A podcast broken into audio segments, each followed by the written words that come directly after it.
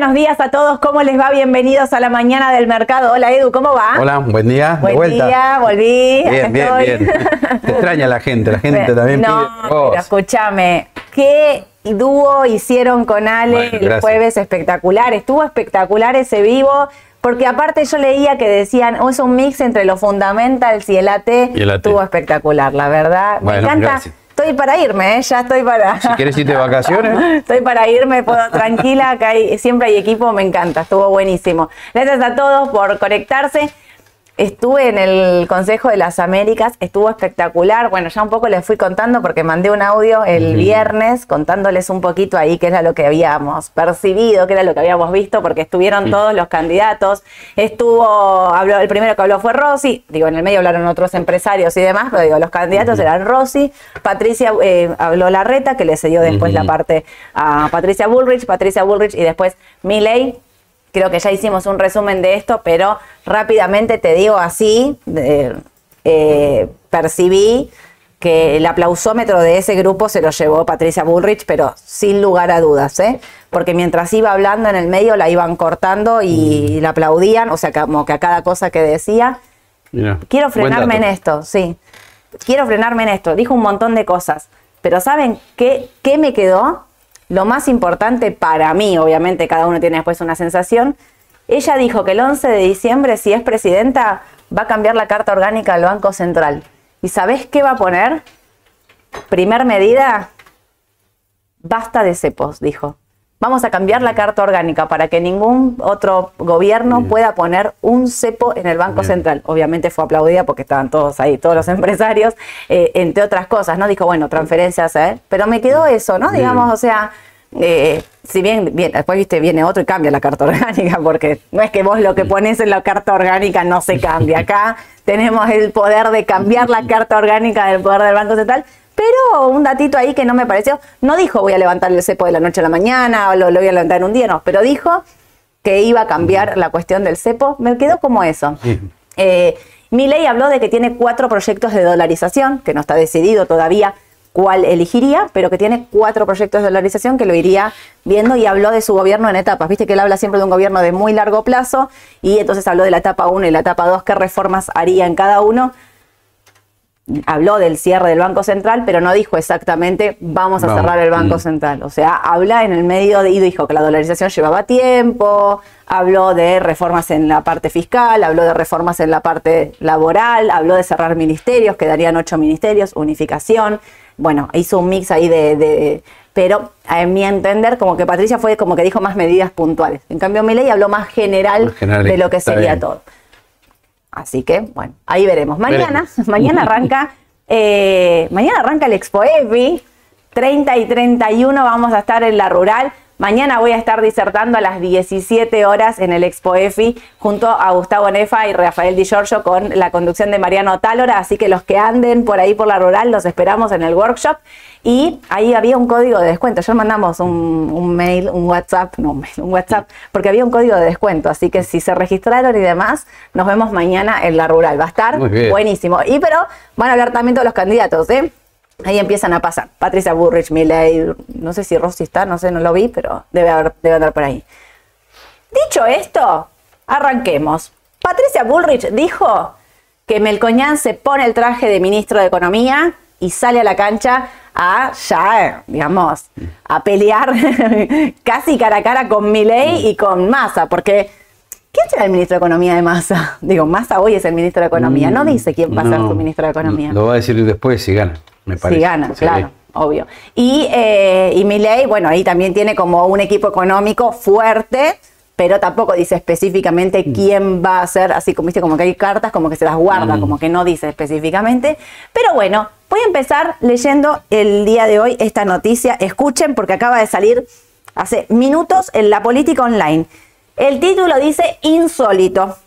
El Estado prohíbe comprar dólares a los trabajadores que reciban el bono que pagan los privados. Lo anunció la ministra, me río porque ahora les voy a decir. Lo anunció la ministra Kelly Olmos, le estaban haciendo una entrevista en Urbana Play, María O'Donnell, y le preguntó específicamente, che, los que reciban el bono van a poder comprar dólares. Y la ministra contestó, no. vuelvo para atrás. ¿Cómo es el bono? El bono es obligatorio, o sea, vos no podés decidir no recibir ese bono. Y el bono va a ser de 60 mil pesos y de 40 mil pesos a Mm. los trabajadores que en el privado, por ejemplo, ganen menos de 400 mil 400.000. pesos.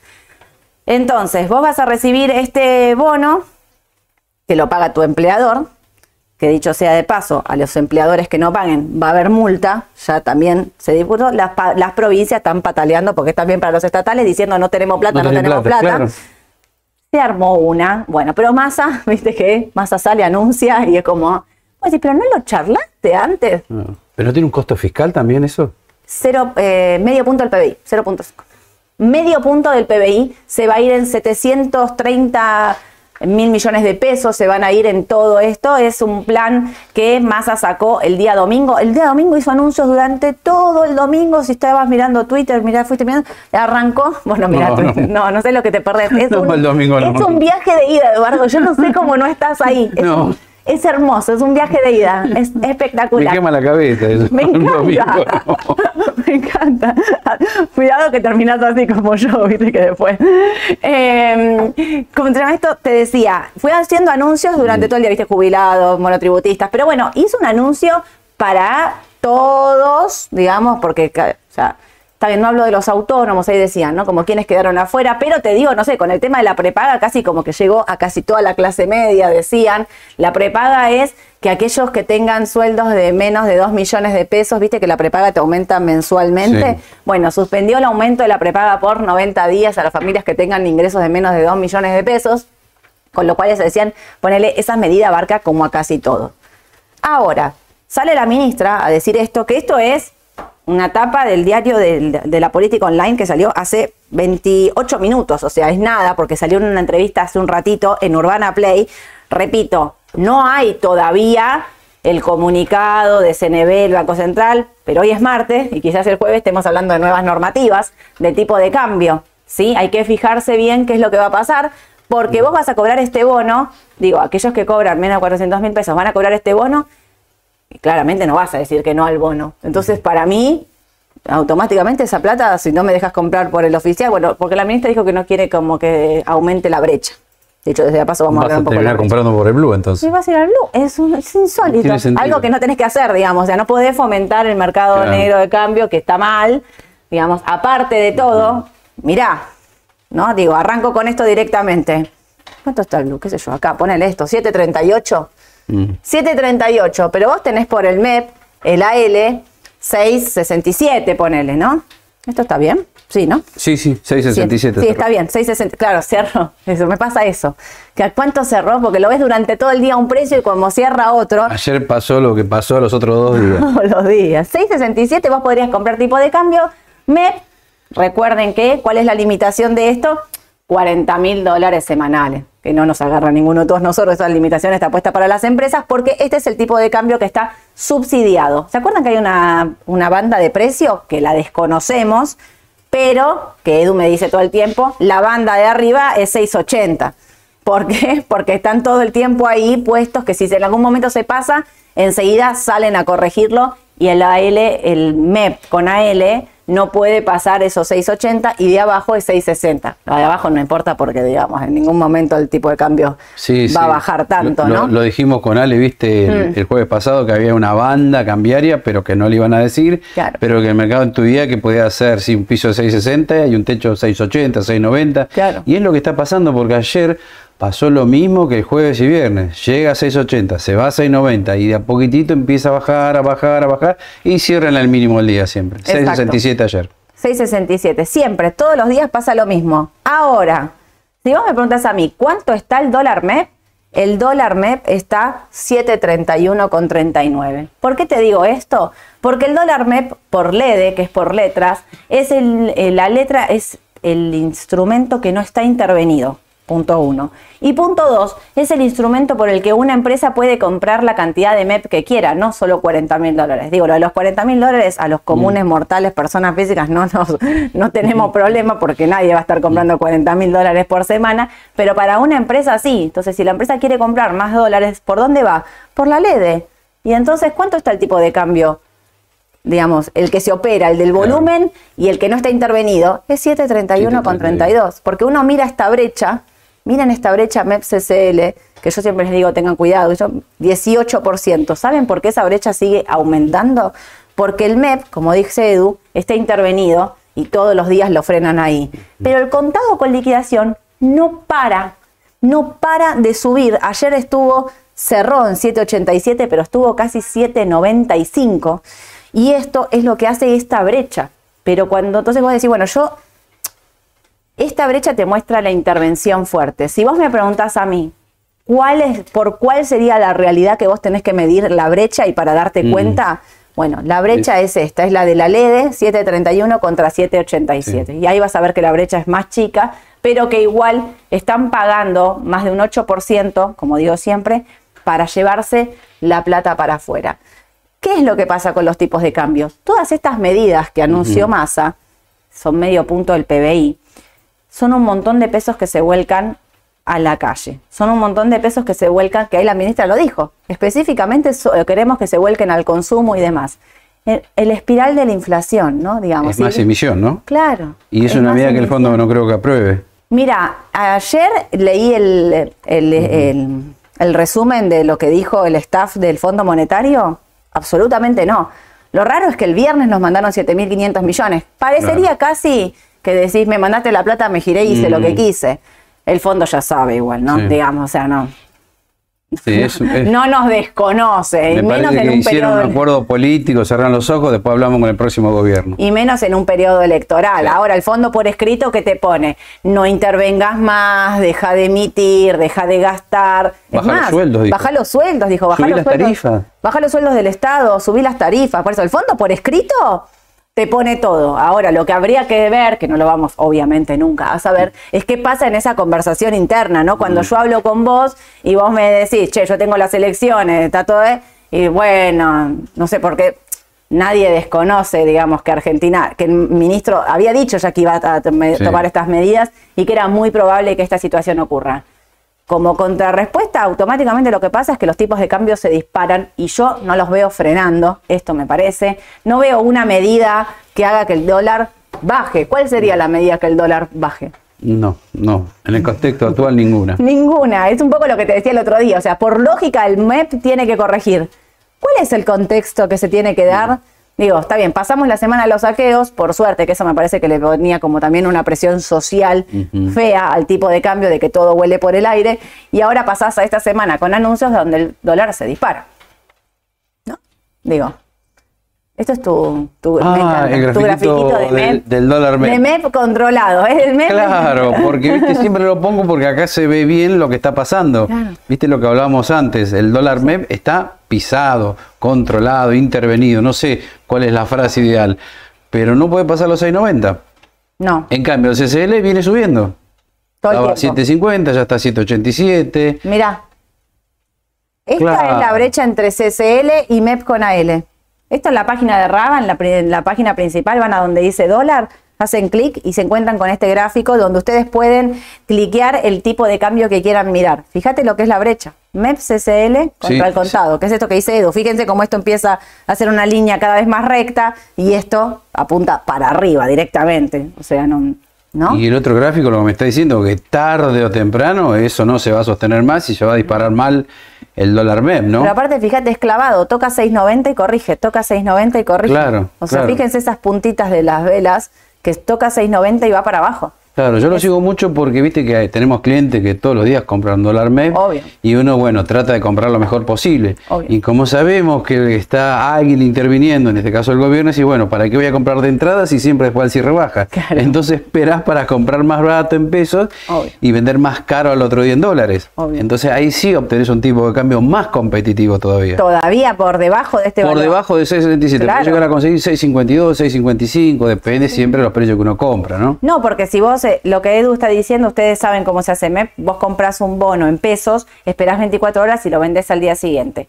Si vos compraste hoy y el de el AL30D mañana sube, tu tipo de cambio queda más bajo. O sea, a vos te conviene que una vez que compraste el bono, te conviene que al día siguiente el de dólar suba, Suba. porque si sube te quedas con más dólares en la mano, lo cual hace que tu tipo de cambio sea más bajo. Y ayer pasó eso también con eh, la versión en dólares.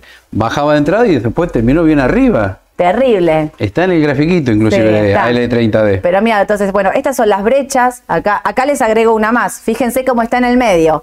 El contado con liquidación, la LEDE y el MEP con AL. Fíjense, las tres ahí, pero fíjense que dos en- puntan para arriba y el tercero, que es el de la L, está ahí planchadito, que hay una intervención clarísima, pero fíjense cómo la LED se le despega, ¿no? Siempre viene pegada, fíjense, más o menos, pero siempre viene pegada y acá es donde se dispara y esta brecha se, se amplía, digamos, directamente. Si, obviamente, ¿qué les tengo que decir? Si vas a comprar, compra por AL, si vas a vender, vende por, eh, por LED, porque estás vendiendo a 7.30. La pregunta que ven me van a hacer, porque me la imagino, es, che, Sole, compro por AL, vendo por LED, compro por AL, vendo por LED y No. hago ese rulo. No. No lo intenten porque la normativa número dice que si vos compras por AL no podés operar la LED por 15 días. Entonces ahí se te cortó el rulo. Por eso esta brecha no se achica, si no, no Claro. estaría. Obviamente pues estarían todos ah, ruleando, como se le Lo que sí podés solo, creo, es eh, si el CCL está a 187, podés traer dólares y comprar más barato el MEP. Claro, eso sí podés Es hacer. riesgoso, ¿no? Dijimos también. Es la que venimos hablando, vieron que ya venimos hace 10 días, cuando en ese momento la brecha... Está muy amplia hoy la brecha. En ese momento Casi la brecha estaba al 15 10. Ahora está en el 18, 15. ¿viste? Mirá. 18. Pará, 18. No, es una locura. ¿Se acuerdan que hace dos semanas atrás esto estaba en el 10? Y ustedes me decían, che, Sole, si vendemos CDR y compramos ON en ese momento, por letras, qué sé yo, la brecha me da el 10, me gana un 10. Y yo les decía, bueno, fíjense, porque la brecha quizás en otros momentos fue más amplia, cuidado. Porque no es que lo cerrás tampoco en el día, tenés que esperar por un tema de parking, ¿no? Claro, tal cual. Tiene su riesgo Tiene también. su riesgo, obvio. Pero de última, en vez de hacer un 18, puedes hacer un 10 quizás. Hay un montón, claro, hay un montón, pero en ese momento era el 10 que te podía quedar a menos. Ahora claro. tenés 18 que te puede quedar 15, ponele. Pero lo que yo me refiero es, che, ¿esto no va a seguir aumentando? ¿Sabes que yo creo que sí? Sí. Porque, repito, el AL va a estar contenido, salvo que Massa defina subir esa banda, porque entre medio de todo lo que el fondo le puso por escrito, le dijo, usaste 5 mil millones de las reservas para bajar el tipo de cambio y no te sirvió. Y le está hablando de esto, para de intervenir, le dice, porque no fue eficaz, textual. Y entonces, por otro lado, decís, che, pará, salvo que corra la banda, yo no veo ningún escenario donde el contado con liquidación se frene en este contexto. Y esta brecha, si Massa sigue vendiendo a 6.80, esa brecha se va a ampliar. Sí. Entonces, cuidado. O, lo sea que en algún momento te puede subir implícitamente las bandas también del, del MEP. Lo puede Eso hacer, Puede pasar también. que sí. en algún momento deje de venderte en 6.80 y te deje correr a 700. Mm. Ponele, digamos, y ahí tengas un saltito más. Claro. Y se acorte la brecha. Como no sabemos lo que puede pasar, les estamos diciendo, muchos de ustedes nos están preguntando por esto. ¿Se puede hacer? Sí, se puede hacer, pero no dejas de tener dólares afuera para tener dólares acá. ¿Sí? Cuando en un momento donde todo el mundo se está queriendo llevar, vos estás haciendo la inversa. Que no estoy diciendo que te vaya a salir mal, sino que estoy diciendo atentis porque Tiene su riesgo también. Claro, no es lo mismo tener dólares afuera que tener acá dólares acá en Argentina, esto lo venimos sabiendo.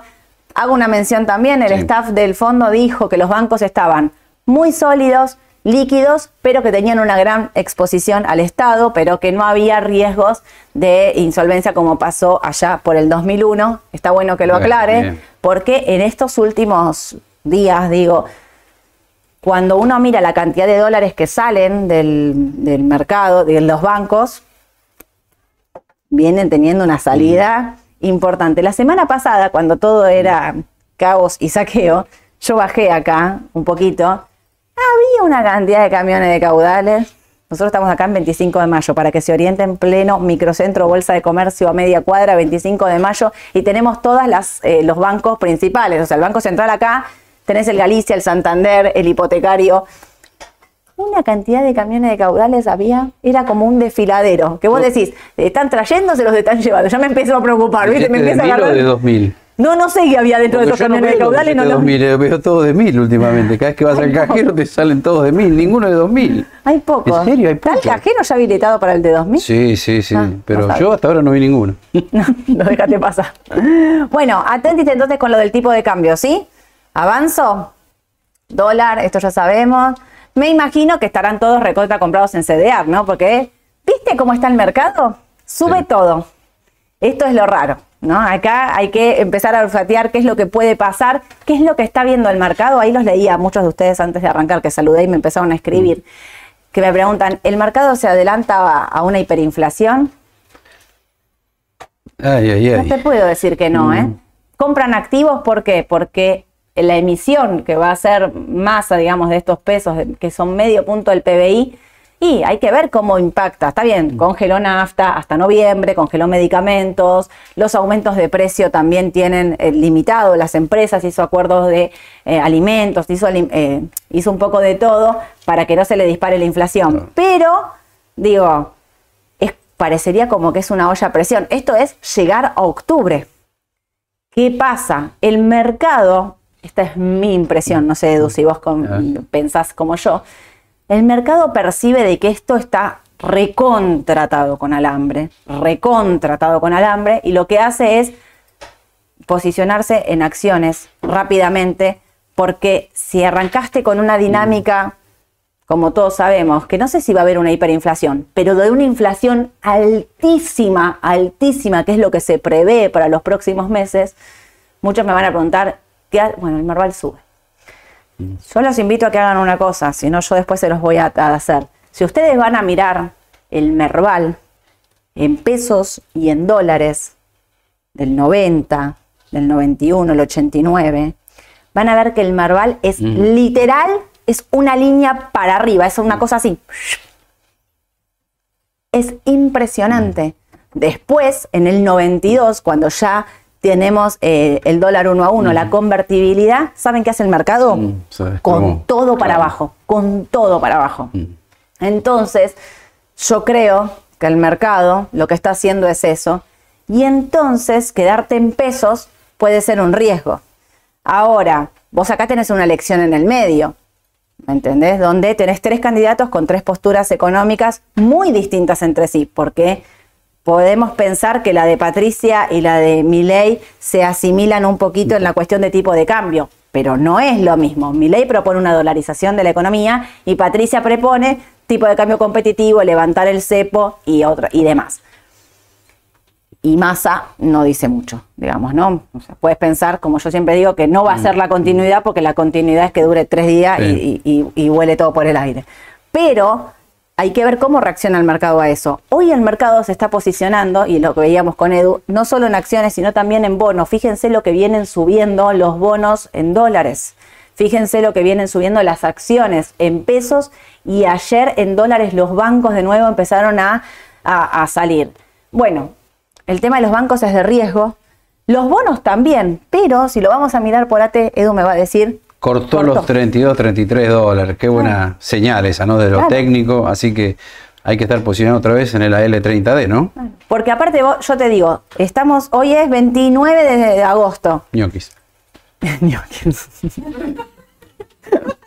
Se sé qué tendrá que ver, pero se bueno. ríen todos acá porque me quedé como, ¿qué va a decir? Estuviste muy bien. ¿Podemos almorzar ñoquis Claro, hoy? claro. Ah, podemos pedirnos unos ñoquis. Muy bien. Bueno, Para un toque de distensión. Muy bien, me encantó. me encanta que me sacás del. Em, si esto superó los, eh, los 32, 33, Sí. yo te tendría que decir que esto va a. Y podemos ir a 41. A 41. Está abierta la posibilidad ahora, ¿eh? Ahora, hoy es 29 de agosto, decía, y falta dos meses para la elección, una semana menos, ¿no? Un poquito, Sí. 22 de octubre es la elección. Falta un montón. Si el mercado se posiciona de esta manera, si el mercado piensa que va a ganar un candidato más dolarizador, más levantar tipos de cambio, más... El mercado puede seguir Sí. subiendo Yo creo que sí. puede seguir. Nosotros miramos el Merval en dólares y el Merval en dólares todavía no confirmó. Ahora se los vamos a mostrar. A pesar de las subas que tuvo, no confirmó todavía. Pero, Si los bonos en dólares hacen esto, ¿por qué no las acciones en dólares, no? Sería Exacto. la pregunta, ¿no? exacto. Sí. A pesar de que esto está recontra intervenido. Sí. ¿no? O sea, esto también tiene que ver con una intervención fuerte. Mm. Pero también van a seguir interviniendo. O sea, entonces decís, bueno, listo, ya lo pasó, lo había testeado, fíjense, esta es la caída de las pasos, Mm. Fíjense, vuelve, volvemos al punto de partida y los pasa con todo, y los pasa con un volumen infernal, Mm. Sí. con intervención y todo. El volumen es más bajo, igual que estos días Mm. de baja fuerte, fíjense, pero son volúmenes mucho más altos. Si miran este gráfico, después se los ponemos Mm. en la descripción, van a ver que los volúmenes han- se han incrementado fuertemente con respecto al resto de, eh, de los meses, ¿no? Digo, si Mm. miro acá de junio para atrás, el volumen es casi inexistente con respecto a esto Exacto. y eran volúmenes altos también. O sea que vuelve a ser una buena opción los bonos en dólares de me- corto, mediano y largo plazo, quizá. Nosotros nos los quedamos comprados los que tenemos, decimos siempre, ahora sí, si no compraste, si no tenías y estabas esperando, para mí esta es la señal que te habilita a decir, si querés comprar algo de riesgo, comprar bonos Claro. puede ser una opción en este escenario. Y te digo, de acá a la, a la elección, A la ¿eh? Y vemos cómo llegamos, como decimos siempre, vamos a ir viendo, esto es muy corto, esto es muy, casi día a día, te diría. En el medio... eh, más allá de eso, digo, de largo me los quedo. Sí. Si estás jugando ahí de corto, Sí. esto, esto dio señal Sí. de comprar y mantener. ¿No, Edu? Sí. Acá, Merval en dólares. Esto es lo que decimos. Merval en dólares, claro, lo que venimos diciendo. ¿Te acuerdas que varias veces dijimos, bueno, lo va a pasar, no lo pasa, se cae, vuelve a rebotar y ya estamos muy cerquita de los 8.60, 8.70, ¿no? Sí. O sea que, bueno, vamos a ver qué pasa ahora, los próximos días, si lo pasa, ¿no? Es Yo- importante. Yo eso, creo que ¿eh? está la posibilidad que los pase, pero bueno, vamos a ver qué dice el mercado. Para eso necesitamos eh, volumen más que nada Sí. y ver afuera los AR que están cerca de importantes techos en el corto plazo, ¿no? Caso Galicia, IPF, Macro, son los que me parece que van a definir la tendencia del Merval en dólares. Sí, son esos, IPF, Pampa, Galicia, Macro. Sí, podría Ahí. decirte también. Sí, Pampa lo dije. Sí, Pampa, Sí, Pampa sí, también. sí. cuatro, Pampa, Pampa, IPF, Galicia, Galicia y macro. Exacto. Sí, por ahí. Eh, por eso decimos, si bien acá las medias se pegaron y esto ahí de que se empiezan a abrir es una buena señal. Mm. Hay que ver qué es lo que pasa, sobre todo con los ADR y con estos cuatro papeles que les estamos mencionando, que van a ser los que definen la tendencia del Merval en dólares. Esto todavía no, eh, no dio la señal. No dio una señal contundente, todavía, no. Todavía, No. y a pesar de todo lo que subieron, Sí. porque vos me decís, pero ayer macro subió 11% en pesos, En en, pesos. dólares subía un 7%, y sin embargo así todo no está dando la señal de una No. continuación, porque macro tiene que superar los, si mal no recuerdo, los 28 dólares para Sí, tener creo- la igual lo tenemos en el gráfico, si Ah, querés ahora lo vemos, sí. ¿Cuánto? 28. 28. Ahí está. Estos son los bonos, perdón, acá estoy. Bonos en dólares, fíjense. Entonces las subas que tuvieron, ahora sigo con el Merval, ¿eh? Fíjense lo que vienen subiendo en el mes, 10, 13, ¿sí? Atentis ahí. Bueno, un poco lo que dijimos, esto da. Y esta es la suba de los ADR ayer, acá, macro, 26.58. Ayer subió un 7.6 en lo que va de, de- en, lo- en el día. Para que esto confirme, tiene que pasar los 28. Mm. Voy a otra que la tengo acá. Galicia, 1781, 7.7. Para que Galicia confirme la salida alcista, 18 dólares. ¿Dónde está Pampita? Acá. Pampa. Para que eh, Pampa confirme los 49 dólares. Y para que IPF confirme los 15.50, 16.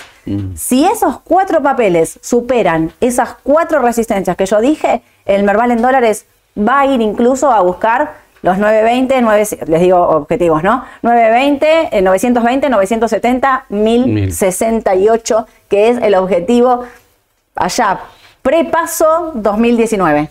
Sí. Bien. Si ¿Te acordás? Me lo- casi tatuado. ¿Cómo no nos vamos a olvidar eso? Eh, si estos papeles llegaran, no sé, un Galicia llegara a ir a buscar el valor prepaso, no, tiene como un 70% en dólares para subir. No estoy diciendo que vaya a ocurrir eso. Digo que por ahí Galicia, si corta esos 18 dólares, puede ir a buscar los 19.20, que era lo que decíamos hace un tiempo, que se, fre- se frenó ahí y no pudo, no pudo avanzar. ¿No, Edu? Sí, perfecto. ¿Comprás estos papeles en este momento o esperás a que confirmen Si esos soy valores? conservador, espero, por las dudas. Si estoy afuera, ¿no? Sí. Espero, espero la confirmación. Pero no sé, mi olfato me dice que tarde o temprano los va a pasar antes de las elecciones. Sí, para mí también lo va a pasar. Sí. A este nivel como viene, Como venimos, sí. lo va a pasar. Pero no quiero comprar de antemano, porque mira cuántas veces te pasó que Claro. compraste acá, compraste acá, compraste acá, lo pasa, lo pasa, Claro. lo pasó, no lo pasó, Mirá vuelve para abajo, mirá la baja que te morfaste y acá. esta. Claro. Esta es la de la paso, ¿no? Mira, pero Claro. mirá lo que pasa. Entonces digo, acá sí es clave comprar con la confirmación, que son esos 870. Vayan a mirar en la página de Raba, al principio de todo tienen Merval en pesos, Merval en dólares. Cuando ustedes vean que superó esos 870, para mí es ping, compra. Y otra buena señal, ¿sabes cuál es? ¿Cuál? Eh, la evolución que tiene el Merval en dólares respecto de cómo están los mercados afuera. Sí. Históricamente, viste, Estados Unidos iba para arriba, todos los mercados del mundo van para arriba. Y esta vez Estados Unidos está queriendo ir para abajo y nosotros nos estamos desenganchando. Nosotros estamos en otro terreno. Estamos, claro, en otra órbita parece, ¿no? Obvio. Así que eso es un dato también a tener en cuenta. Totalmente. Voy para acá.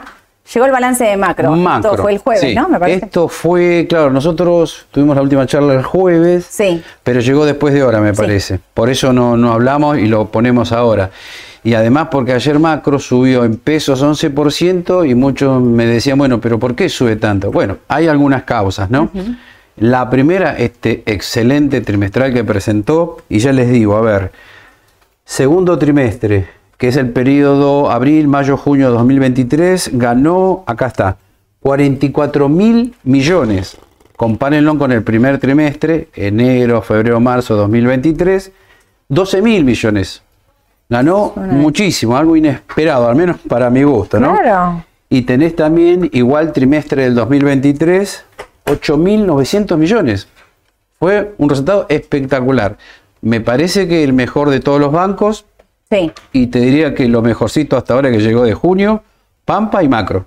sí. Así que Galicia también había venido muy bien, no llega a este no nivel. llega a este nivel, claro, pero Macro sí, la verdad que lo superó gratamente, por eso es la explicación de la fuerte suba que está teniendo Macro, sumale también la compra que hizo del Itaú, Sí. Eh, no me acuerdo la cifra, no sé si pagó 10, 50 millones de dólares, perfecto, pagó 50 millones de dólares, esa fue otra buena noticia que la conocimos el día Jueves. jueves creo, ¿no? Jueves, sí. Y después sumale también que ahora va a pagar otra cuota del dividendo en especie Sí, la cuota 5 de 6 que la va a pagar el primero de septiembre. Sí. Para aquellos que quieran comprar macro y hacerse el dividendo, recuerden que no es en efectivo, es en especie.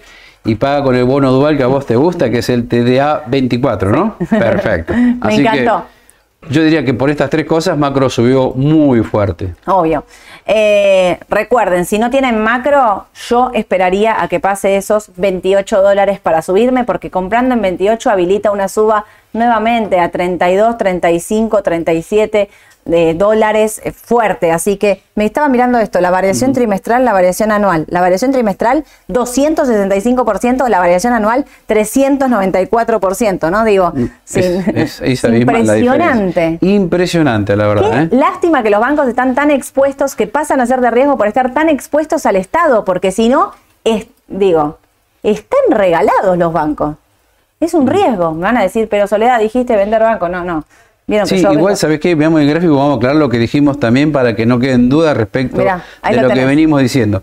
¿Te acordás que ya hace varias semanas veníamos diciendo que los bancos no iban desde el punto de vista técnico? Sí. Y es cierto, porque varias veces no pudieron pasar la zona de... 27 y medio, 28. Claro, exactamente. Esa era la traba que habíamos desde lo técnico. e Inclusive estuvieron a punto de cortar las medias. Por acá también dijimos, ojo, que se puede acentuar la caída. Pero la semana pasada, creo que vos estabas también, dijimos, Sí. quizás sea tarde para vender también, porque Sí. como tocó cerca la media de 200 ruedas, dijimos, bueno, si no la vuelve a tocar o hace un, a ver, un mínimo creciente, bueno, por ahí está la posibilidad de que venga un rebote. Obvio. Ahora igual me sorprendió el rebote, porque fue mejor a lo que yo esperaba, ¿no? Es que esto es volátil, esto Claro, tiene que ver no con la teníamos en cuenta ese excelente balance que presentó, la Obvio. compra de Itaú, son cosas que uno a veces en los gráficos no los puede ver, ¿no? Obvio. Este, pero no es que cambiemos de opinión, porque de largo plazo es lo que dice Soledad. Hay una gran exposición en los bancos a títulos públicos Sí. y no sabemos qué puede hacer el gobierno que gane el año que viene, ¿no? Obvio. Así que de largo plazo yo diría hay dudas. De corto, bueno, cobertura o buen balance, lo que quieran, puede ser que siga subiendo. Pero ojo de largo plazo. Estaba mirando, mira, acá el MACD te dio señal de compra. Excelente. Hasta Señal- acá. Acá señal dio de señal de venta. Mire, esta señal de venta Sí. es de junio. Junio. Y da señal de compra ahora. Bueno, todo este trayecto, viste que dijimos que no era para comprar, Claro. pero que podía haber un rebote y fue mayor al previsto. Y ahora te da señal de compra. Con lo cual, fíjate, si pasa toda esta parte de acá, toda esta gran Sí. resistencia que tiene, y sí, ahí podríamos ver macro otra vez. Sí. No, no, por eso yo estoy convencida que si la tengo no la largo porque imagino que entenderán el riesgo que asumen y demás, pero que para comprar ahora, de nuevo, los que no compraron, yo esperaría que pase esos, 20 esos 27,50, Sí. 28, si quiero ser recontra ultra conservador, 28 para eh, un impulso alcista más de nuevo. Sí. Mi opinión. Si en el medio descansa, hay Pero que ver se que no a corte poner esos 26. interesante otra vez. Tal cual. Porque hay fundamentos también ahora. De riesgo Cosas siempre. nuevas. Tal cual. Claro. Mm. De riesgo siempre, porque los bancos, como dijo Edu, están recontra expuestos Sí. y nadie sabe cómo van a desarmar la, la bola del Elix. O sea, es una cosa impresionante. No, no somos conscientes realmente de la masa de pesos que hay ahí adentro y de cómo lo van a, a resolver. Digamos, ¿no? Bueno, esto está perfecto. Cepu. Cepu. Bueno, ¿qué tenemos para decir de Cepu? ¿Por qué la pusimos? Yo no la iba a poner en realidad, pero bueno, como hubo una noticia, vamos a ponerla. ¿Te acordás que decíamos Sí. que estaba, no cara, que estaba bien valuada? Y bueno, algo de razón por ahí teníamos. ¿Por qué? Porque salió una recompra de acciones que va a hacer la empresa por 10 millones de dólares, por 180 días, y va a pagar un máximo de 8 dólares y en pesos equivale a 605. Perfecto. El papel, no sé, ayer anduvo en 7.30, 7.35. Sí. Con lo cual, en principio, es como que tendría poco recorrido, ¿no? Claro. Porque si la misma empresa dice, yo estoy dispuesto a pagar hasta acá, bueno, por algo es, ¿no? Obvio. Quizás más de eso no vale también la empresa, ¿no? Claro. Pero Así- fíjate acá, cuando dijimos acá, que eh, decíamos, si no perfora la de 200 es una buena señal, incluso acá dijimos, está para un rebote. Después de toda esta baja, puede ser que esté para un rebote. Finalmente lo tuvo, como todo el mercado. Como dice Edu, estamos 7.43, pagan hasta 8. Sí. Por ahí, bueno, quizás tenga poco recorrido por ahora, pero para aquellos que les gusta Cepo, vean esto. Media 200 ruedas, la respetó, la respetó, con lo cual, de la largo plazo, sigue siendo una buena opción. De la largo a plazo. la que le gusta Cepo. No, de largo plazo sí no es mala opción, simplemente No, no, que por ahí no es quizás la mejor, ¿no? No es vista. Claro. ¿Vos viste con quién estuve? Ustedes vieron. Tenés una foto con Galucho. Estuve, tuve una foto con Galucho. No solo tuve una foto, sino que le hablé, le dije que éramos un montón de inversores minoristas que habíamos comprado su empresa viendo sus balances, todo. ¿Sabés qué me contestó? Así. Sí. Se viene la segunda etapa de vista y tiene un gran crecimiento por delante. No saben, casi me da algo, casi me daba taquicardia ahí. Le agradecí, obviamente. Le conté que acá éramos un montón. Le hablé de la mañana del mercado. Le dije que éramos un montón siguiendo el papel de vista, que aparte que casi había hecho feliz un montón de gente. Gente que se fue de vacaciones, gente que es un buen papel. Vista, para mí, no es CEPU, obviamente, por No, eso estaba diciendo. no es Son dos papeles Son- totalmente distintos. sí. Este más de riesgo. Para mí le falta todavía esto. ¿eh? Sí, sí, sí. Esto tiene que subir, está Yo, yo diría como conclusión, no es mala opción, pero quizás no sea la mejor. tal cual. Edu, te quiero hacer una pregunta. te ver. saco de esto. Viste que subió todo. Sí. Hay mucha duda con el tema de Mirgor. Viste que está, ahora empieza la cuestión de cuáles son los papeles atrasados. Sí. Y con Mirgor hay un tema ahí. No te hablo de Telecom. ¿Sabes que Telecom? No trajimos el gráfico. Telecom no subió nada. Cero. Todos los papeles volaron y Telecom cero. No subió nada. Quedó allá atrasadísima. Uno puede decir, bueno, tampoco no es casualidad que esté allá atrasada, ¿no? Digamos, o sea, tiene que invertir, tiene competencia, tiene limitación de precio. Ale lo habló en un, en una, en un Mm. vivo de la decisión justa, habló de Teco perfectamente y explicaba el por qué estaba en ese valor y le costaba recuperar.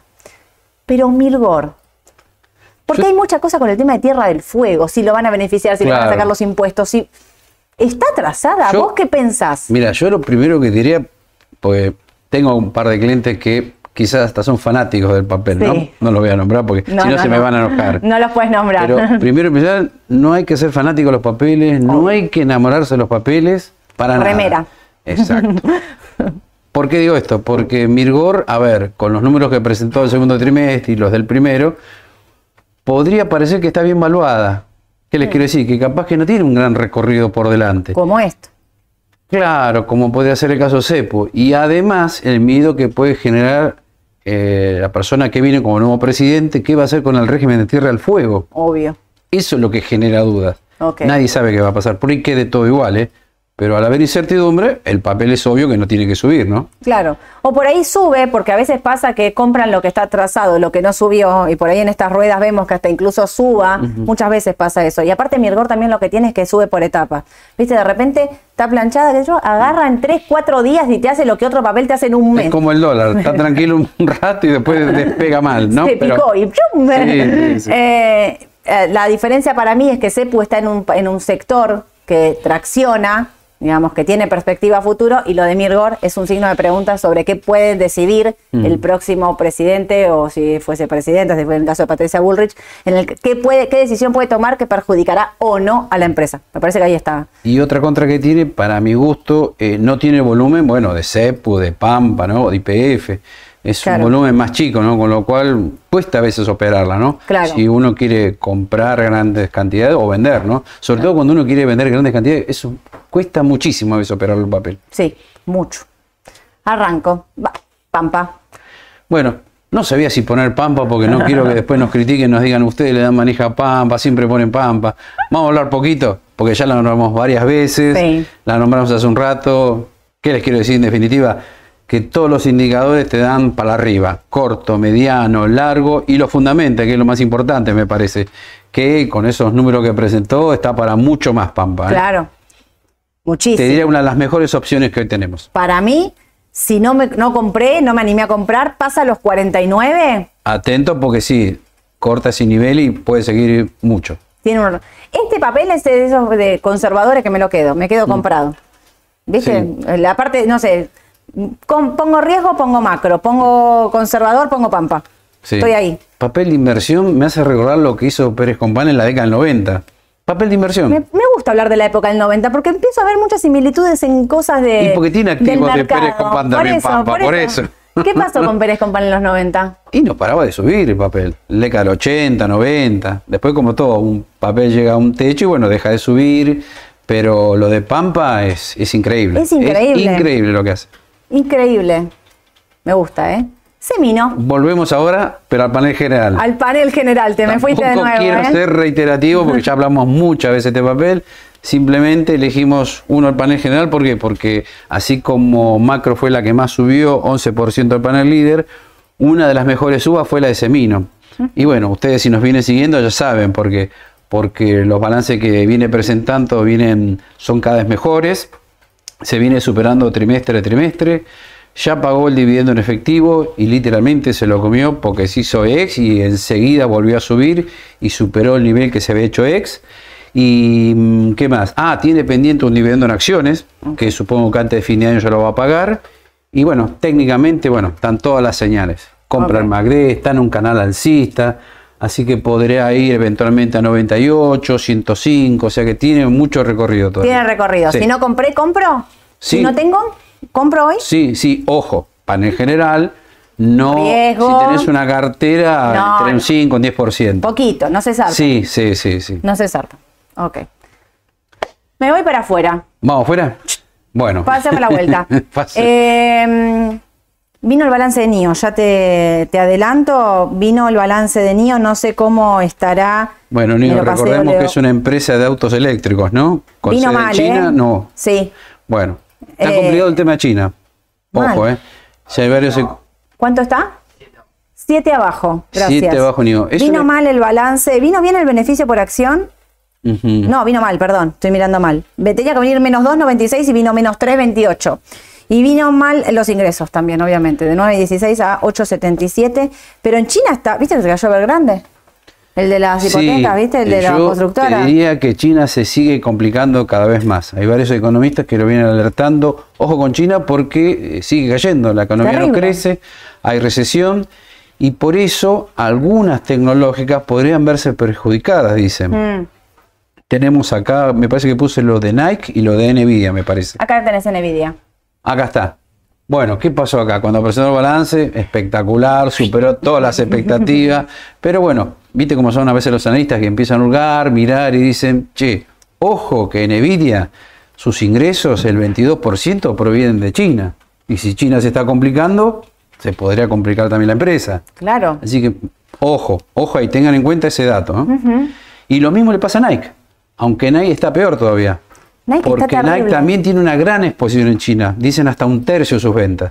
Pero aparte, vos sabés que, no sé si te acordás en pandemia, cómo creció el auge del deporte, comprarse Terrible, ropa deportiva. sí. Bueno, a nivel mundial dice que está pasando lo contrario ahora. La gente deja de comprar ropa deportiva. Hay que hacer más que yo nunca me sumé al auge de la, de- del correr y, y no, o sea, no me puedo ni bajarla, honestamente. Sigo, yo sigo siempre con mis zapatitos. Bueno, por eso Nike se ve afectada y mirá la baja que tuvo acá. Impresionante. Impresionante. Hacía rato que no se ve una baja tan, tan grande. Sí, no Así recupera. Está debajo de las medias. Este gráfico está feo. Sí, Miren, está muy feo. Miren, cuando vos mirás cuando algo no está, digamos que decís, no compres por ahora, vamos a ver, está debajo de la media de 200, esta línea roja. Y fíjense la media, esta, la 2142, que son la verde y la roja, que cortó, y de que cortó, digamos, no Lo dio, venta, la- dio venta, profundiza. sí. Fíjense que estas brechas, la, la diferencia entre la roja y la verde se hace más ancha. Que se haga más ancha y vaya para abajo, quiere decir que está en una tendencia bajista, a pesar de este rebote, ¿eh? a pesar de este rebote. Está No complicado. me, si bien está en un valor ahí medio 293, Sí, po- podríamos claro, un podría haber rebote de por plazo. AT, pero de mediano Pero no me copa. ¿eh? No, no, no, no me animaría tampoco. No. Así que sí, No. la veo más peligrosa a Nike que a Nvidia. Sí, por el lado de porque China. Nvidia lo que tiene Por es lo que puede menos hacer los indicadores siguen todavía en alza. Exacto. No estoy Fíjense la diciendo que hay que diferencia. desprenderse. Mirá, ay, se me fue, para. Debajo de la media de 200, todo para abajo y acá está todo lo contrario. Por encima de la media de 200, las medias compradas y las dos tendientes para arriba. Sí. Quiere decir que puede tener una corrección de corto, pero todavía esto no da una salida de, de corto plazo, de largo plazo. Decir rajen de acá, como si, Sí. si miras un gráfico de, de Nike, no, no, no convence. Y el QQQ. Y el QQQ también nuevo, está ahí, está queriendo dar señal de corte de medias, no lo está haciendo por ahora. Vamos a ver cómo abre hoy, ¿no? Mm. Todo depende de cómo cierre hoy, porque si abre para abajo se puede complicar, ¿eh? Obvio, ¿cómo está el chico del pre? Porque, va, ¿Mm? ya no es pre, es mercado, porque son y 32. Neutro QQQ. Bueno, 005. Bueno, está Nada. ahí. Nada. Hicimos todo, ¿no? Creo que sí, ¿no? Forte quedó. Ah, Ford, que la habíamos nombrado también la otra vez, eh, acaba de dar señal de compra al MACD. Eh, no crean que es el único indicador siempre que hay que ver. ¿eh? Lo No, nombramos obvio. porque a veces nos da resultado, pero no es lo único para ver. Acá nos dio señal de venta, mira qué bien que funcionó, y acá señal de compra. Y lo más importante, la línea descendente esta que la cortó. Así que puede haber un interesante rebote en Ford. ¿eh? Si bien quieren diversificar y no ir tanto a tecnológicas. Claro, es, es jugado igual Ford, Sí, ¿eh? Es jugado, pero está para un rebote de Un rebote está- Y habrá que ver si llega ahí a la media de 200, a ver qué pasa. Ford tiene CDR también. Mm, Bien. Atentis, voy con las preguntas, ¿eh? Para, porque acá me dicen, antes de arrancar con esto, A ver. que hay mucha pregunta, eh, muchas preguntas sobre restricciones con los nuevos créditos. Todavía no salió nada. Pero acuérdense que cada vez que salió una, eh, un crédito tipo, si sacas un crédito del ANSES, si sacas un crédito a tasa subsidiada, entra de lo que se llama, hay un ítem que dice beneficios del Estado. Todo aquel que tenga un beneficio del Estado no puede acceder al dólar MEP o al contado con liquidación. Yo creo, intuyo que en las próximas horas, días, vamos a tener normativa de esto, porque todavía, o sea, vos si vos hoy, a pedir al banco el crédito, no creo que ya te lo estén No. dando, deben estar readecuándose tasa y demás. Pero sí que el ministro dijo que la tasa va a ser un cuarto de la tasa del, de, de la tasa del baja, banco, sí. mucho más baja. Eso es un claro beneficio del Estado. Eh, De hecho, sea de paso, feliz día a los abogados, acá lo tengo a Agus, feliz día a los abogados que van a ser los que van a estar trabajando en las normativas. No salió nada todavía, creo yo que va a salir, vamos a esperar. Por ahora no hay ninguna medida que les impida sacar, eh, ¿cómo se llama esto? Eh, comprar dólares y nada. Todavía no hay nada, pero atentis porque si miro para atrás, siempre que salió un beneficio del Estado, siempre salió eh, una restricción de compra de dólares. Y me dicen que también eh, hay mucha pregunta sobre el riesgo del CDR, porque hay, mm, hay como mucho miedo sobre qué puede pasar con el CDR en la dolarización. ¿Qué es el CDR? Es un certificado de depósito emitido por el Banco Comafi. Este certificado de depósito representa una X cantidad de acciones de Estados Unidos. Por ejemplo, 5 CDR de Coca-Cola equivalen a una acción de Coca-Cola afuera. eh, 10 CDR de Apple equivalen a una acción de Apple afuera. ¿Es lo mismo tener el CDR que la acción afuera? No, no es lo mismo, ¿sí? Yo no sé qué puede pasar con los CDR. Muchos dicen les pueden meter mano en la... Igual es muy aventurado porque si vamos a no una puede- dolarización no va a salir enseguida tampoco. No, por eso, pero tampoco, o sea, si me preguntás es lo mismo tener el CDR que la acción or- ordinaria, no, claramente no es lo mismo. Si me preguntás qué puede pasar con los CDR, si yo creo que puede pasar algo, la verdad No no, no lo sé, no, no me imagino de qué manera podrían llegar a intervenir el mercado de CDR. No, Es muy prematuro no quiero decir para que no, sacar una conclusión. Claro, no Sí. quiero decir que no, que no vaya a pasar, que no van a hacer nada, no sé quién, pero digo, me genera que no sabría cómo ni siquiera explicárselos a ustedes cuál podría ser el riesgo Sí. del CDR. Sí tengo muy en claro algo, que no es lo mismo operar el CDR que la acción ordinaria, que yo se los digo siempre a ustedes. Si a mí me preguntan qué preferís, yo siempre prefiero tener la acción ordinaria, que es la original. Yo siempre prefiero tener Coca-Cola antes que el CDR. Apple que igual que el CDR. Por eso a los que son clientes de Raba, que operan en ambos mercados sin ningún problema, yo siempre les digo, antes que el CDR, tener la acción ordinaria, digamos. No, Ahí me empiezan con el tema impositivo, bueno, pero tener las cosas afuera. El impositivo, si bien la tasa de afuera, y hago un resumen rápido de esto, el impositivo, si bien es la tasa de, de tener activos en el exterior, es más alta que tener acá, eh, los activos acá en Argentina, en este momento, no sé cómo llegaremos el 31 de diciembre, pero hasta ahora, todos los 31 de diciembre, cuando tuvieron que liquidar sus eh, bienes personales, sus ganancias y sus declaraciones juradas, eh, las acciones de afuera eh, están valuadas al dólar oficial. O sea, están a, no sé, hoy 350, 365 Sí, es el dólar no oficial de, de Banco el 31 de Nación. Cuando tenés el CCL a 787, digo, esa es la gran diferencia y el beneficio fiscal que tenían hasta este momento, no tengo ni idea cómo va a llegar el 31 de diciembre, pero a mí a veces me parece que hay que, lo fiscal me interesa y demás, pero también tenés que tener la cuestión del riesgo. Ah, Yo soy de las que a veces prefiero pagar más impuestos y tener más seguridad. Yo, esto es una elección de Sole, ¿sí? Por eso digo, yo siempre prefiero tener mis acciones en Estados Unidos, aparte por operatoria, por volumen y demás, y, de- o sea, si opero Estados Unidos, opero Estados Unidos afuera. Entiendo que muchos de ustedes no pueden y que la alternativa es el CDR. Repito, no, no, no, me siento en el, lugar de decir un riesgo que pueda explicar honestamente. Saben que cuando considero un riesgo real en un activo se los digo sin ningún problema, pero eh, hoy no, no sabía cómo, cómo decírselos. Caro, Caro nos pregunta cómo se compran acciones argentinas en dólares. Bueno, justamente esto. Vos podés, los que tienen cuenta en Raba convierten los pesos a dólares mediante contado con liquidación y una vez que tienen dólares afuera pueden comprar los ADR argentinos, que son todos estos que venimos hablando siempre, cotizan todos en Estados Unidos, convierten pesos a dólares y con Sí. esos dólares compran directamente Galicia a 17 dólares, Macro a 26.90 y operan directamente en dólares afuera, ¿sí? Héctor, buenos días. Eh, ¿Pueden hablar qué hacer si estás parado en dólares? Bueno, mira, yo acá quiero hacer una... ah, Está buena la pregunta de Héctor. ¿Sabes que mucha gente me viene diciendo, che, tengo dólares? Viste que circula esto de va a haber un plan Bonek, van a meter... Ayer Diana Mondino me, me- me- me asustó. Uy, ¿qué dijo? dijo que, que la dolarización era con los dólares de los argentinos. No sé, no la leí, o sea, perdón, no la escuché completa. Espero que esto no esté sacado de contexto. La tendría que ir a buscar completa, pero vi, cuando viste eso, no ves el titular y decís, la tendría que ir a buscar completa para ver si realmente dijo eso. No sé si lo dijo, pero leí ese titular y entonces, y ahí pensé, claro, por ahí, si muchos les pasó como a mí, que no vieron la nota completa, que no sabes en qué contexto lo está diciendo, porque muchas veces están sacados de contexto, eh, pero mucha gente pregunta, che, tengo mis dólares en la caja de ahorro, eh, ¿qué hago? Por ahí no tengo caja de seguridad, me da miedo. Bueno, una opción es, eh, a ver, que vos compres un activo directamente con esos dólares. Puedes comprar un CDR, puedes comprar una obligación negociable en dólares, puedes comprar un bono, pero todo eso no es lo mismo. O sea, ustedes ven la volatilidad que tiene el mercado. ¿Y sabés que me quedé pensando? sí. Si en una caja, un, un plazo fijo te pagas, un plazo fijo en dólares pagas 0,3 anual Nada. la nada.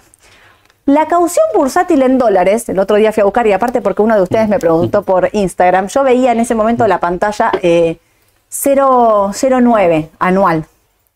¿No? Digo, bueno, no, no es nada. Y después yo pregunté acá a la mesa y me dijeron, mirá que al uno y medio a un mes podés llegar a conseguir. Uno y medio en dólares. Y vos decís, bueno, realmente no rinde nada, pero para, estoy comprando seguridad. Mm. Porque los dólares que están en caución bursátil también están garantizados. Entonces, si vos sos ultra conservador, yo entiendo, estamos solo tomando esto en un contexto de, che, tengo miedo de tener mis dólares en mi caja de ahorro y quiero tener seguridad y quiero ponerlos en algo seguro porque no los quiero dejar ahí. Bueno, una opción es la caja de seguridad, la otra opción es ponerlos en caución bursátil que están garantizados, que seguramente te rindan, estoy diciendo, uno y medio anual en dólares, pero es la opción de decir, bueno, los tengo acá en Argentina, no gasto, no tengo otro gasto, no sé, me parece como para resguardo. Cuando pase Sí. la tormenta, después Sí. lo sacás, invertís, no sé. O eventualmente mandarlo afuera y comprar bonos del tesoro. Exactamente. Y la opción dos es enviar esos dólares al exterior y comprar bonos del tesoro. Muchos me van a decir, bueno, la brecha en este momento, si haces LEDE contra CCL, está siete y medio esa brecha, perdés siete y medio para ganar 5 en el bono del tesoro. Lo entiendo perfectamente, pero yo considero que esta pregunta a veces es para el que no quiere asumir riesgo, el que tiene miedo de tener sus dólares en caja de ahorro. Y a veces uno no tiene que pensar solo en ganar. Cuando hablas de resguardo, el resguardo no Conservar siempre es ganando, a veces es- es conservar el claro. capital. ¿Sí? Entonces me parece que ahí son las dos opciones, digamos, donde no vas a estar ganando, pero vas a conservar el capital para el día de mañana, disponerlo y hacer lo que quieras. Porque uno siempre piensa en ganar. Ganar. Y a veces hay que, que esperar, Estoy ¿no? Que parar un poquito la pelota y decir, che, ¿cómo tengo que hacer esto? Hernán, si cierra el Banco Central, ¿quién regula el mercado financiero y bancario? No quiero ni pensar, Mm. No, por Hernán. favor, no. Si cierra el Banco Central, ¿quién regula el mercado financiero? Bueno, nosotros, pará. A nosotros nos regula CNB. Le- Nosotros no estamos bajo la órbita, Mm. nosotros somos ALIX, Sociedad de Bolsa. Y las sociedades de bolsa no estamos bajo la órbita del Banco Central, estamos bajo la órbita de CNB. CNB y todo lo que es su estructura para abajo, ¿no? CNB, Caja de Valores, eh, Bolsas y Mercados Argentinos, digamos. Acá el tema es quién, los bancos, ¿no? ¿Quién va a controlar los bancos? ¿Qué va a ser? Una figura que controle tiene que haber, porque acá es el sistema financiero sobre todo. Eh, ¿Quién lo va a controlar? Bueno, hoy algunas medidas del Banco Central nos impactan, ¿eh? igual a veces cada tanto ponen como todas las entidades. Y en todas las entidades entran entidades financieras y ALIX también. Cuando el Central saca alguna normativa, ¿viste? A veces entramos. Pero yo creo que alguien que regule y que controle tenés que tener, pues si no, es un viva la pepa, viste que, viste aparte que nosotros somos específicos. Buen día, Patricio, de eh, distribuidora Gascuyana, los veo en el Expo EFI, Sole la mejor, qué grande, perfecto, nos vemos. Distribuidora Gascuyana, viste que están subiendo... Sí, sí, hay muchos que les gustan, sí. Y está teniendo más volumen, eh, lo vi. Es del general, pero tiene más volumen. La única que queda ahí atrasada es Transportadora Gas del Sur. Sí. Pero para mí también porque subió un montón y demás. Pero todas estas para mí tienen recorrido alcista, Mm. son del general, son de riesgo. Así que eh, yo las tendría. Ah, te podría mostrar Sí, para un gráfico, sí, ¿no? Para sí, analizarlo. para la próxima. Dale. Nunca la pusimos. Bueno, Patricio, nos vemos en el Expo EFI mañana, ahí vamos a estar. Darío, eh, con este alto CCL, ¿conviene entrar a vista pensando en el mediano plazo? Yo vista compro por el papel en dólares. Claro, eso lo dijimos un montón de veces, siempre, siempre, siempre que mirar. Cuando mires el gráfico, mirarlo en dólares siempre. No tiene sentido mirarlo en pesos. No, Todo está siempre desvirtuado por el tipo de cambio, no conviene. Tal cual. Para mi vista hay que mirarla como todos los papeles en dólares, porque acá, como decís vos, con este contado con liquidación altísimo, hace que el precio se desvirtúe. Vista eh, que tiene ahí igual un techito de corto plazo que no puede pasar. Para mí, para el mediano plazo, yo, si es para el mediano y no la vas a estar mirando, compraría y entraría. Y más, si, o digo, si estás en pesos, porque el contado con liquidación, repito, yo no lo veo, no lo veo bajando. Bien. ¿No? Me No, parece. no, no, no, para nada. Voy a la última. Se volaron los bancos ayer, ¿por qué? La misma Bueno, de ya Darío. lo dijimos al lo que- principio, ¿no? Lo que explicó Edu, todo lo que venía pasando, lo atrasados que por ahí estaban, en general, bueno, Los macro, buenos macro. fundamental de macro. sí. El fondo también diciendo que son sólidos, que tienen liquidez. Eso que- ayuda eso también. ayuda Sí, un montón, un montón. Bueno, nos vamos, Edu, Bueno, son y 45. listo. Opa. Ayer fue el cumpleaños de Leonel, así que hay desayuno, es el día del abogado, vamos a celebrar con Agus. A las 5 de la tarde la decisión justa con Mauro van a estar haciendo AT, van a estar haciendo, va a ser Aye, y Mauro van a estar haciendo AT, se ríen acá porque Aye se entera. Volvió Aye de vacaciones, olvídense, la vamos a exprimir a Aye. Eh, y mañana eh, a las 5 de la tarde nos vemos en el Expo EFI con Mariano Talora, Gustavo Nefa y Rafael Di Giorgio, que vamos a estar disertando de inversiones de largo plazo. No me quiero ir sin antes decir una cosa. Salió la convocatoria al evento presencial de empresas que es el 13 de septiembre. Un montón de ustedes me preguntan cuándo es el de persona física, cuándo es el 20. No sacamos la convocatoria para que no se equivoquen. Se anotan primero los que tienen empresas, que tienen que poner el quit de la empresa. Si tenés una pyme, tenés un comercio, tenés una empresa, bueno, va a estar destinado a financiación y cobertura específicamente.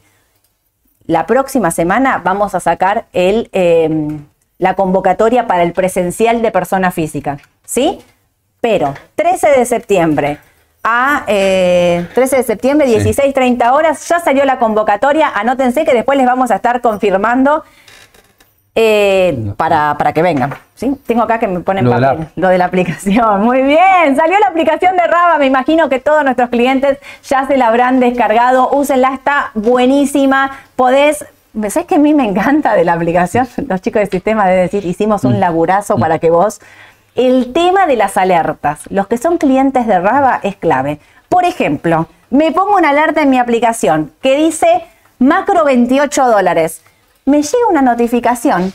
Entonces no tengo que estar mirando el mercado constantemente. Yo vivo de las alertas, porque si no, no podría. Entonces, me llega la notificación de que Macro tocó los 28 dólares y yo ya sé que tocó los 28 dólares, quiero comprar. Listo. Listo. Me llegó la notificación. Está buenísima la aplicación, es de fácil uso, es genial, comprás, vendés. Aparte es sencillita, nada de cosa rebuscada. Así que, obviamente, al equipo, ¿qué le voy a decir al equipo de tecnología que hicieron un laburazo y a las chicas de comunicación. Fue un equipo de realmente espectacular porque lo que tiene bueno la aplicación de Raba es que está hecha por nosotros, ¿me entienden? No compramos un enlatado. Opinó Edu, opiné yo, a ver, cámbiame esto.